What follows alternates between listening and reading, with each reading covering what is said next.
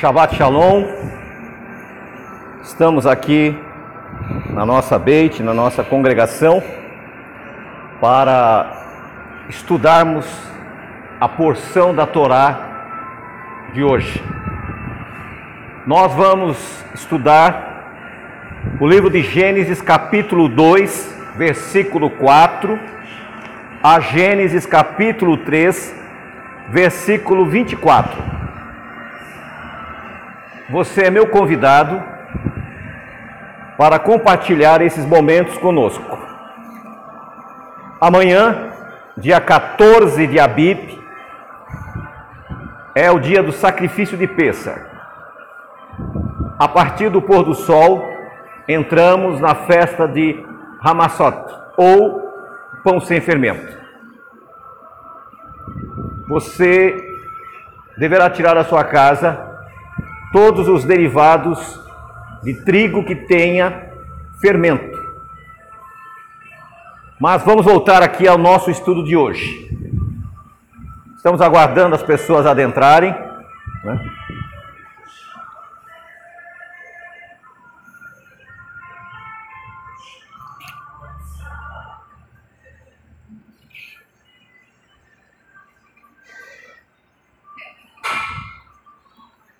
Muitos teólogos têm discutido durante séculos o que realmente significa o livro de Bereshit, de Gênesis. Alguns afirmam ser literal, outros afirmam ser apenas metáforas. Mas o que, nós acreditamos? Nós acreditamos no que está escrito. Paulo nos fala para, em Coríntios para nós não irmos além do que está escrito.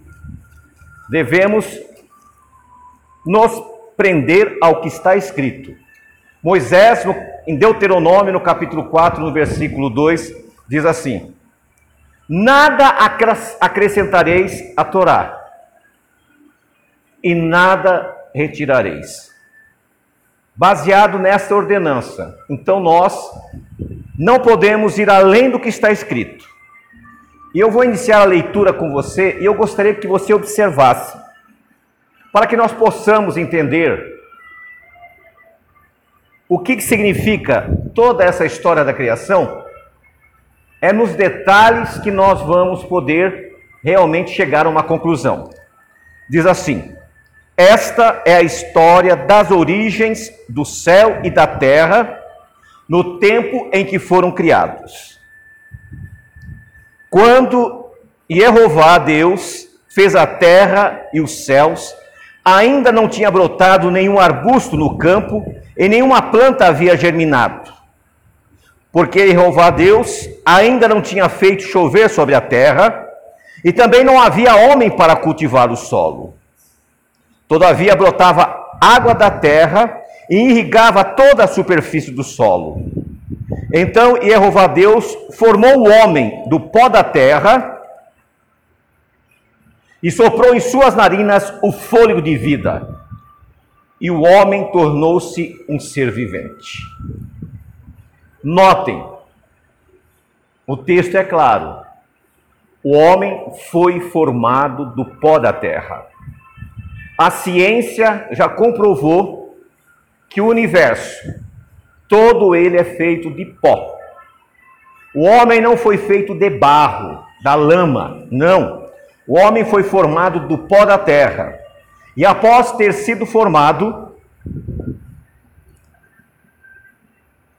Jeová soprou em suas narinas o fôlego de vida, e ele passa a ser um ser vivente.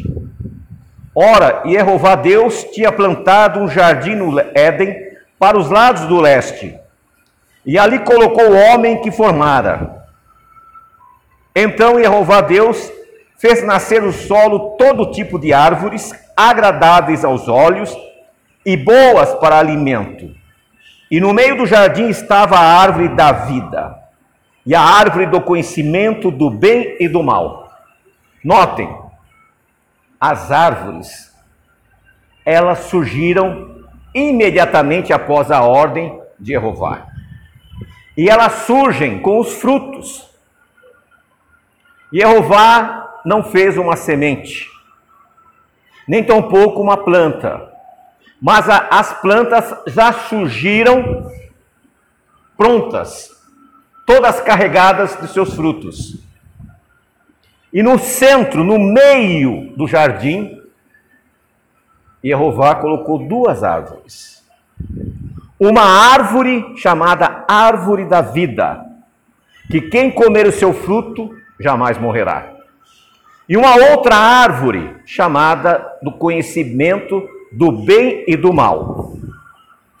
O interessante é que se você pegar a sua Bíblia e começar a estudá-la, você vai ver que Gênesis capítulo 1 e Gênesis capítulo 2 ele vai se repetir em Apocalipse, capítulo 21 e capítulo 22.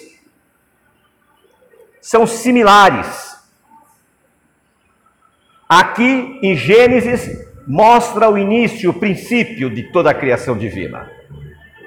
Em Apocalipse fala da nova terra, do novo céu. Lá não vai haver a árvore no conhecimento do bem e do mal.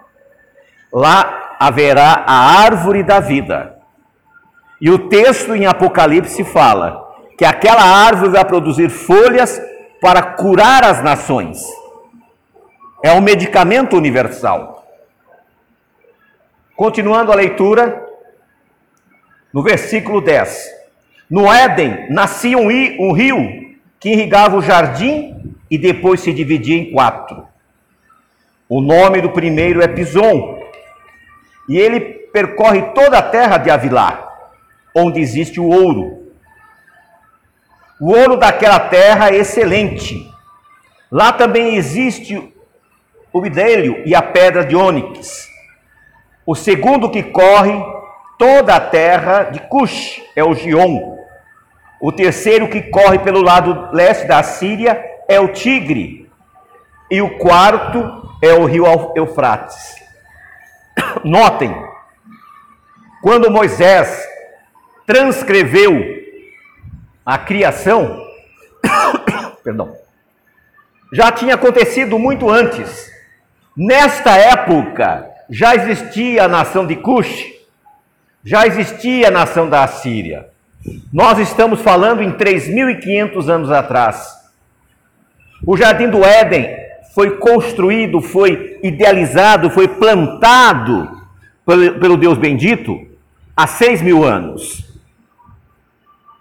E através da revelação profética, Moisés, então, para que as pessoas tivessem noção aonde o Éden havia existido, então ele vai citar esses rios e as nações que ali se encontravam. E Jeová Deus colocou o homem no jardim do Éden para cuidar dele e cultivá-lo. E Jeová deu ordens ao homem: coma livremente de qualquer árvore do jardim. Mas não coma da árvore do conhecimento do bem e do mal, porque no dia que dela comer, certamente morrerá. É importante nós fazemos um parênteses aqui. Adão, o homem, não estava no estado pleno de ingenuidade.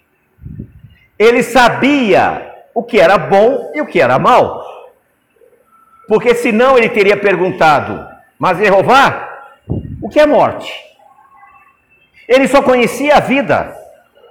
Então ele tinha noção do que era o mal. E ele não sabia as consequências a não ser a morte, como havia sido predito. Ele não sabia que não seria uma morte imediata. Ele não sabia que a raça humana iria passar tantos problemas durante todos esses seis mil anos. Ele não imaginou isso. Eu imagino que se ele soubesse, se Jeová tivesse mostrado a ele que os seus filhos, um deles tornaria um assassino, o outro seria morto pelo próprio filho. Talvez ele tivesse pensado um pouco melhor. Versículo 18. Então o Senhor Deus declarou: Não é bom que o homem esteja só. Farei para ele alguém que o auxilie e que lhe, lhe corresponda. Depois que formou da terra todos os animais do campo e todas as aves do céu, e Jeová Deus os trouxe ao homem para ver como esse lhe chamaria. E o nome que, e o, nome que o homem desse a cada ser vivo, esse seria o seu nome. Deus dá ao homem um privilégio, a escolha de um nome para cada ser vivo. E nós podemos ver aqui a capacidade mental de Adão. A olhar para um leão, ele pensou, refletiu e disse: Esse é um leão. Ao olhar para um elefante, para uma girafa, para uma formiga, para uma águia, o seu saber era muito, muito grande. Diferia muito do nosso hoje. A ciência diz que nós usamos apenas nem 10% da capacidade. Mas eu acredito que o homem antes da queda, usasse 100% da sua capacidade. E eu acredito que uma das consequências da queda foi ele ter perdido esses 90% ou mais da capacidade. E mesmo assim a humanidade evoluiu, prosperou. No versículo 20: Assim o homem deu nomes a todos os rebanhos domésticos as aves do céu e todos os animais selvagens. Todavia, não se encontrou para o homem alguém que o auxiliasse e lhe correspondesse. Nós vemos aqui uma outra situação. Quando o Criador do pó da terra formou o homem, ele não formou uma adjuntora ele não formou uma mulher. Porque ela já estava dentro dele.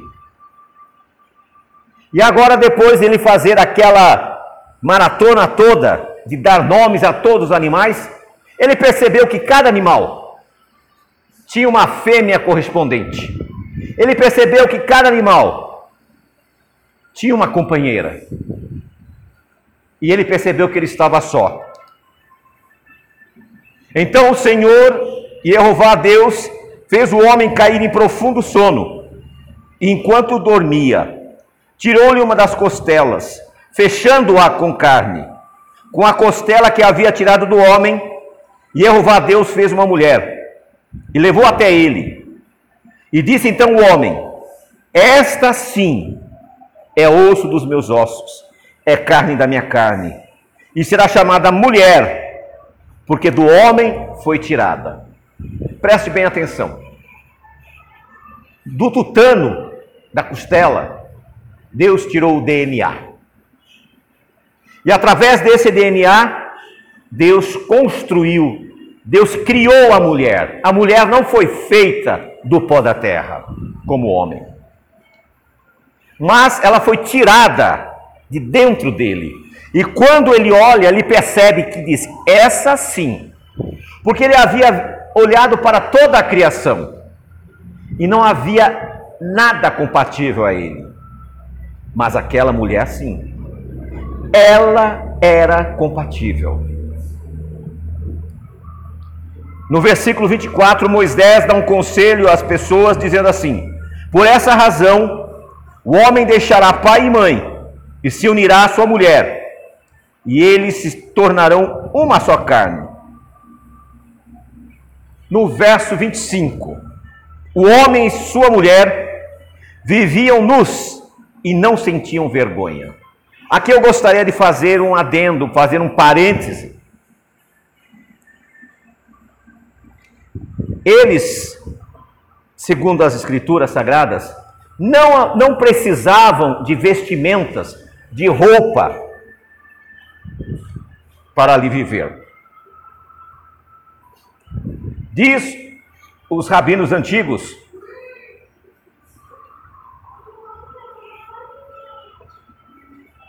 que eles eram cobertos de luz. É? Da mesma forma que nós vemos ilustrações dos seres angelicais, assim era Adão e Eva. Portadores de luz. Nós vamos ver que em Ezequiel, no capítulo 28, ali em Ezequiel, nós vemos que há uma citação sobre um personagem. Alguns teólogos associaram aquele texto como se fosse a um ser chamado Lúcifer. Mas quando nós lemos Ezequiel 28, nós percebemos que ali se refere a Adão. Ele era perfeito desde o dia que foi criado, até que se achou nele a iniquidade. No capítulo 3, nós vamos entrar numa situação mais difícil. Aqui fala o relato da queda. Ora, a serpente era o mais astuto de todos os animais selvagens que o Senhor Deus tinha feito. E ela perguntou à mulher: foi isso mesmo que Deus disse? Não comam de nenhum fruto das árvores do jardim? Primeira coisa, nós percebemos que esta serpente não é a cobra convencional que nós vemos aqui. É uma questão metafórica. Deus havia falado a Adão que eles, o casal, não deveriam comer do fruto do bem e do mal. Deus não disse a Eva, Deus não falou com a Eva, Deus falou a Adão. E Adão conversa agora com a sua esposa. E ele mostra a ela tudo que ela poderia fazer. Todos os frutos que ali estavam. Segundo o estudo que nós estamos fazendo, eles não haviam ainda comido o fruto da árvore da vida. O fruto da árvore da vida, este fruto provavelmente deveria ser comido num período específico. E não era até aquele momento. Então nós vemos que há uma conversa, mas uma conversa mental esta serpente é metáfora. Mas talvez você diz: "Ah, mas lá no Apocalipse fala o dragão, a antiga serpente, Satanás, o diabo, está falando de um personagem. Mas lá também é metáfora. Não está relatando um personagem com estas características. Dragão, besta, serpente são metáforas. O que, que nós chegamos à conclusão? Que esta serpente do jardim do Éden era o, o que temos na mente, a nossa tendência para o bem e para o mal. Você vê pela pergunta: não comam de nenhum fruto. Como assim? Ela ficou indignada. Por quê? Eu não posso comer daquele fruto. E o que é morrer? E aquela luta mental. E isso acontece muito hoje conosco. Por que, que eu tenho que fazer isto? Ou por que, que eu não posso fazer isto? A nossa tendência é ir sempre contra aquilo que Deus quer nos fazer. E insistimos em ensinar o erro. O erro parece que tem mais consistência do que a verdade.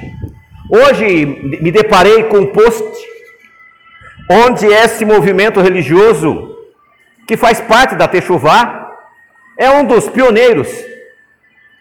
Ele postou que a contagem do Homer seria a partir de terça-feira.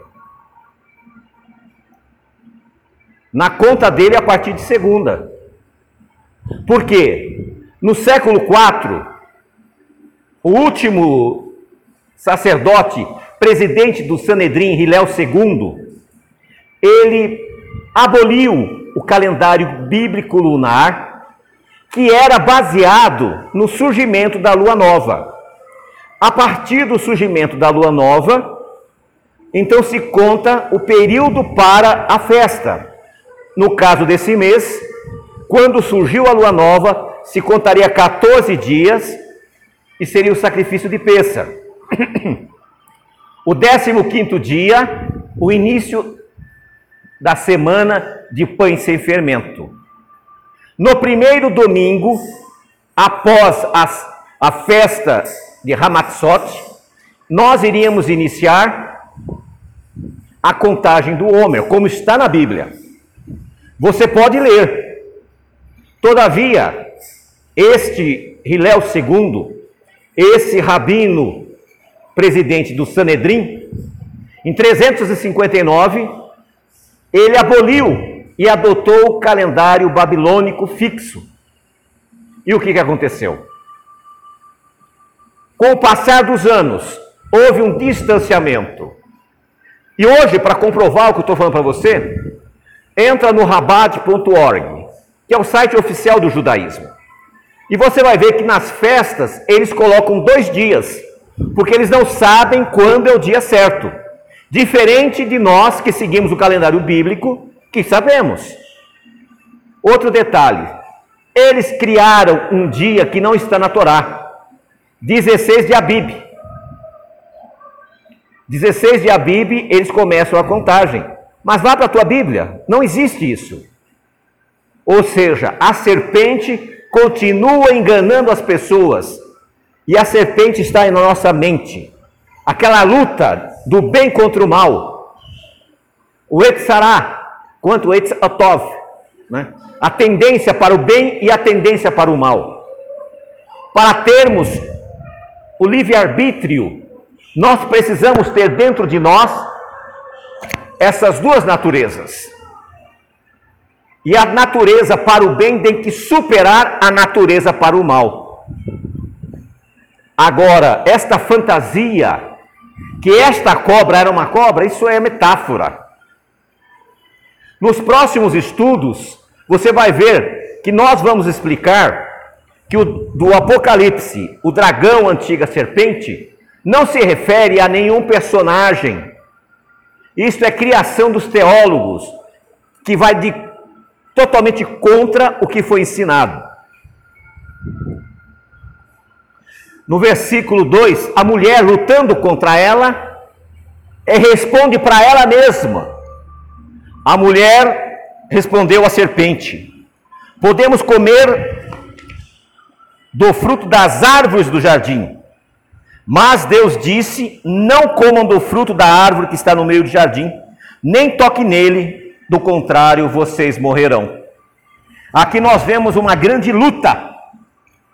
E essa luta vai persistir quando a serpente diz à mulher: A serpente é a sua própria consciência. Certamente não morrerás, por que isso? Porque ela disse: não faz o menor sentido Deus ter criado todo esse planeta maravilhoso, criado todos esses animais, criado esse jardim e por tão pouco ele fazer com que deixamos de existir. Esta luta interna de Eva faz com que ela toque, né? E disse a serpente à mulher: Certamente não morrerás. Deus sabe no dia em que delas comerdes, seus olhos se abrirão e vocês, como Deus, serão conhecedores do bem e do mal. A resposta está aqui. Eles seriam conhecedores do bem e do mal. Eva conhecia o bem, mas ela sentiu uma necessidade muito grande de conhecer o mal. E foi o que ela fez. Tocou e ao tocar naquela árvore, ela percebeu que não aconteceu absolutamente nada. No versículo 6: Quando a mulher viu que a árvore parecia agradável ao paladar, era atraente aos olhos e, além disso, desejável para dela se obter o discernimento, tomou do seu fruto, comeu e deu a seu marido que comeu. Percebam, existe um processo. Nós normalmente não fazemos algo errado de imediato. Nós vamos tateando, vamos experimentando, vamos vendo se é possível chegar até lá. E foi o que aconteceu aqui. Infelizmente, a maioria das vezes nós somos levados pelos filmes ou pelas pregações de pastores que começam a florear, mas aqui é bem simples, bem básico. Ela foi atraída, ela queria conhecer e ela imaginou: deve ter muita sabedoria nesse fruto. E eu vou experimentar porque eu vou ver como Deus vê as coisas. Muitas vezes você faz a mesma coisa. Você quer ver como Deus faz as coisas. Por isso que existe uma proibição. Não vá além do que está escrito. 1 Coríntios 4, 6. Não nada acrescentes e nada tires. Esses versículos estão coligados com esse mandamento. Não toque no, no, na árvore do conhecimento do bem e do mal. Não façam isso. Sejam coerentes. E a morte aqui é muito mais do que a morte física, seria a morte espiritual. Porque para conhecer o mal, nós temos que praticar o mal. E quando nós praticamos o mal, nós nos afastamos de Deus. Era isso que o Senhor não queria, que nós se afastássemos dele. Por isso que ele diz: não coma, porque vocês vão morrer, vocês vão se afastar de mim.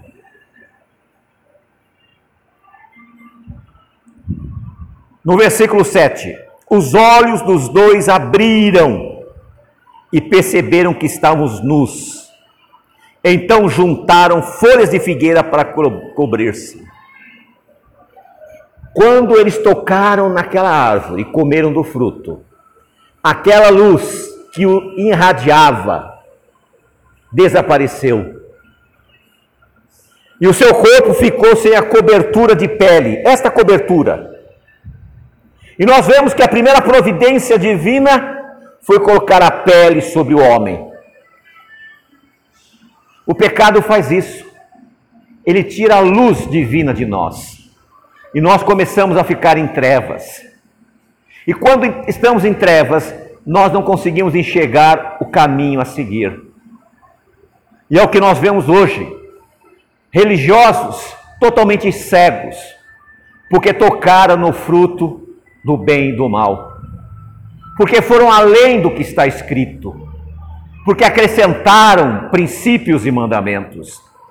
Yeshua, em Mateus capítulo 5, 15, falou aos fariseus, o, atual, o judaísmo da atualidade vocês transgridem a Torá por causa das vossas tradições. Eu tenho escutado muito de pessoas, não, mas as tradições são boas. Não é boa, meu querido. Você não pode agregar ou colocar nada além do que está escrito.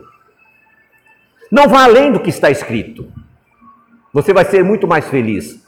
Não queira experimentar o fruto do conhecimento do bem e do mal.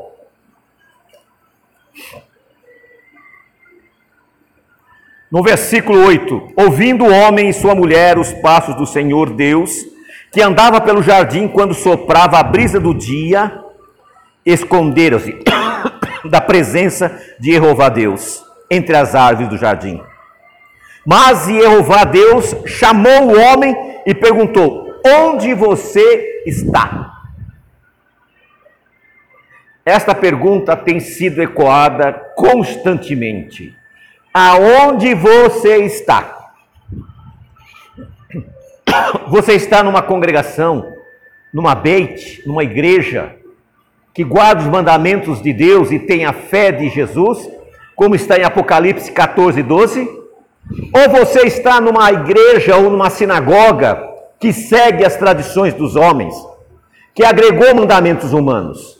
É esta pergunta que o Senhor está fazendo. Aonde você está? O que você está fazendo?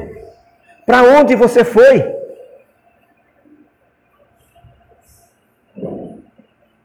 E ele respondeu: Ouvi teus passos no jardim e fiquei com medo, porque estava nu, por isso me escondi. A nudez aqui é a falta de justiça. Eu descobri que eu sou injusto, eu estou nu na tua presença, porque eu transgredi a tua ordem.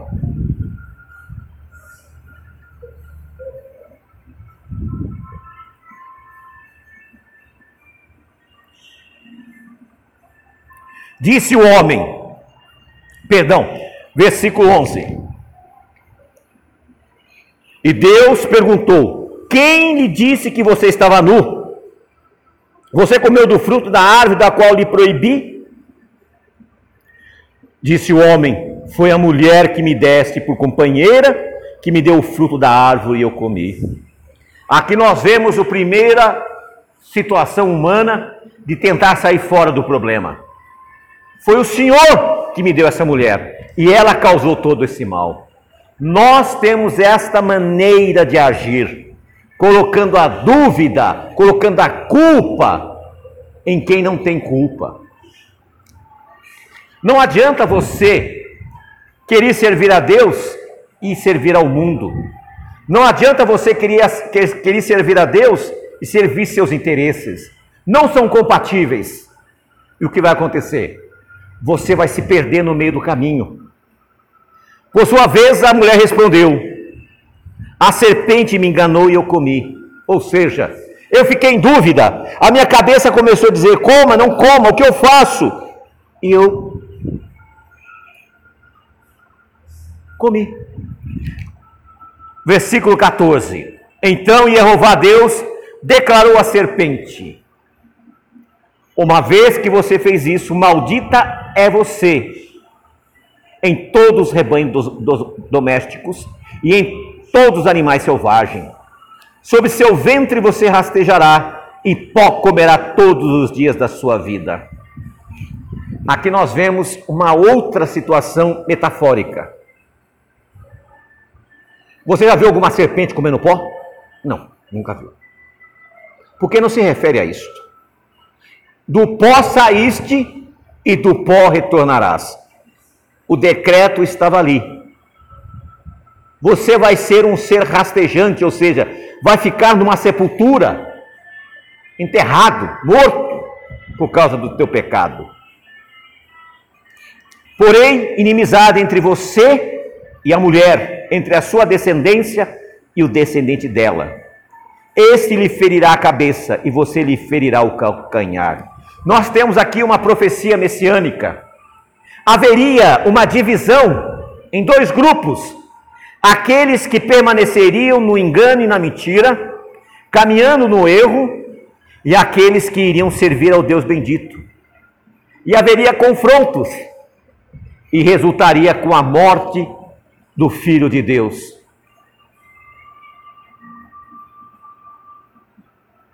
E ele disse: A mulher ele declarou: Multiplicarei grandemente o seu sofrimento na gravidez. Com sofrimento você dará à luz filhos, e seu desejo será para seu marido, e ele a dominará. Esta sentença foi de declarada por um motivo. Até aquele momento, os dois estavam na mesma condição de igualdade. Ela tinha sido tirada do homem, agora está no mesmo nível. Só que agora a situação seria diferente. Por causa da desobediência dela, por causa da fraqueza mental dela, ela teria que consultar o marido. E ao homem declarou: Visto que você deu ouvido à sua mulher e comeu do fruto da árvore da qual eu lhe ordenei que não comesse, Maldita é a terra por sua causa. Com sofrimento se alimentará dela todos os dias da sua vida. Ela lhes dará espinhos e ervas daninha, e você terá que alimentar-se das plantas do campo. Com o suor do seu rosto você comerá o seu pão até que volte à terra, visto que dela foi tirado, porque você é pó, e ao pó voltará. Como ele, a sentença da serpente, que era a mente em luta do bem e do mal da mulher, é colocada a ele também. Você vai voltar para o pó. Adão deu à sua mulher o nome de Eva pois ela seria a mãe de toda a humanidade. E Jeová Deus fez roupas de pele e com elas vestiu Adão e sua mulher. Notem, aqui não há a menor citação que foi morto algum animal para curtir a pele, para que eles se vestissem. Esta pele é esta pele que nós temos aqui, que cobre o nosso corpo porque eles haviam perdido a glória, a luz que resplandecia sobre eles. E então disse o Senhor Jeová, Deus: Agora o homem tornou-se como um de nós, conhecendo o bem e o mal. Não se deve, pois, permitir que ele tome também do fruto da árvore da vida e o coma, e viva para sempre. Por isso o Senhor Jeová Deus o mandou embora do jardim do Éden para cultivar o solo do qual foi tirado. Depois de expulsar o homem, colocou a leste do jardim do Éden querubins e uma espada flamejante que se movia, guardando o caminho da árvore da vida. O interessante, irmãos, que esses querubins, eles não estavam com a espada na mão. A espada ela ficava girando para que eles não mais adentrassem ao jardim do Éden. Agora eles teriam que esperar a vinda de um descendente que esmagaria a cabeça da serpente. Por que a cabeça? Porque é da cabeça que vem o bem e o mal. É da cabeça que surgem os pensamentos para, para nos irmos ao bem e para irmos ao mal. Com o passar dos séculos, esse pensamento foi se materializando e foi criando um personagem. E esse personagem foi cristalizado na vida dos persas. Os persas, eles acreditavam que havia um Deus bom e um Deus mau que estava em constante luta. Esta visão chamada zoroatrismo foi trazida pelos judeus que vieram da Babilônia. O cristianismo absorveu essa ideia do bem e do mal. E hoje, as pessoas vivem mais em função dessa discussão eterna de um Deus que luta contra um demônio, contra um diabo, sendo que a Bíblia diz ao contrário. Quando você faz a opção de seguir o mal, você é o diabo. E Yeshua disse para Judas: Um de vocês é o diabo. Por quê? Judas havia optado em trair, em fazer o mal. Então nós vemos nesta porção uma, um esclarecimento o que é o bem e o que é o mal. Como devemos agir.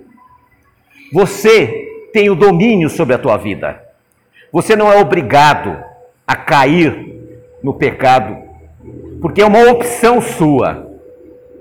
Não adianta você tentar alegar: ah, Senhor, mas o, o diabo me atentou, eu caí. Isso é mentira. Você se entregou às suas paixões infames, você se entregou à sua carnalidade. Por isso é importante que você entenda a porção. Nós estamos este ano estudando as porções da Torá trienalmente. Em três anos, nós vamos estudá-la, para que possamos realmente detalhar, como nós fizemos hoje. Pegar texto por texto, discorrer, para que você possa entender. Que o Deus bendito visite a casa de cada um de vocês. Coloque a vida de vocês no altar do Senhor. Estamos encerrando dentro de alguns minutos mais o Shabat.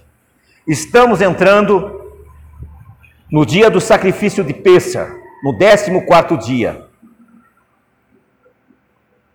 Nesse dia, Yeshua foi preso, julgado, e à tarde, na hora nona, ele foi dependurado no madeiro, para que você e eu pudéssemos recuperar a nossa existência eterna.